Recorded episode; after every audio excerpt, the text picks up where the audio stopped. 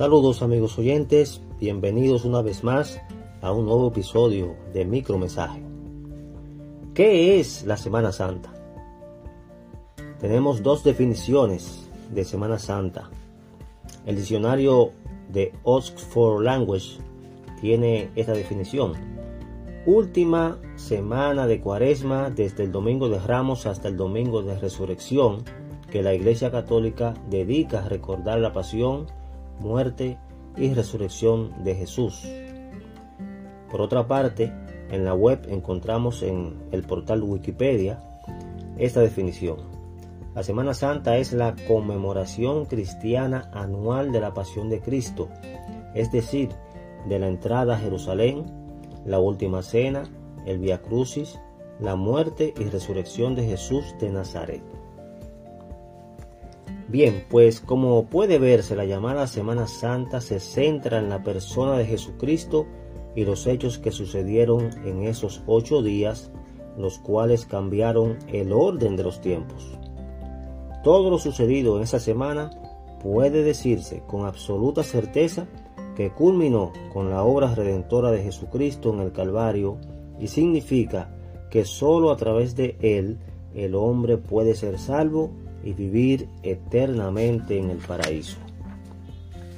En la Biblia, según los estudiosos, hay más de 300 profecías sobre la venida del Mesías, pero también hay muchas otras acerca del sufrimiento, de su muerte y de su resurrección.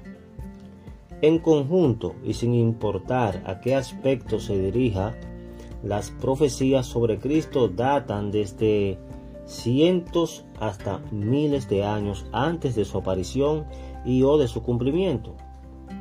Por si hay alguna duda, el único hombre que cumple estas profecías ha sido Jesucristo. Veamos algunas de las profecías más relevantes. Por ejemplo, acerca del sufrimiento del Señor. Tenemos que en Isaías 53, versículos 3 y 4, utiliza estas palabras para referirse a este hecho de sufrimiento del Señor Jesús. Despreciado, desechado, varón de dolores, experimentado en quebranto, menospreciado.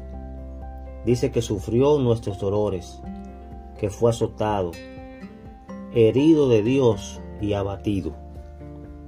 También tenemos como referente el Salmo 22, completamente ese salmo se refiere al sufrimiento del Señor. En Isaías 53, versículos 8, 9, 10 y 12 tenemos la profecía de su muerte. En esos versículos también usas estas, estas palabras. Fue cortado de la tierra de los vivientes. Dice también que cuando haya puesto su vida, Dice que se dispuso con los impíos su sepultura. Dice que más con los ricos fue en su muerte.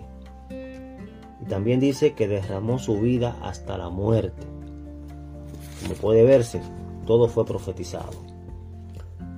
También en Isaías 53 encontramos profecías de su resurrección.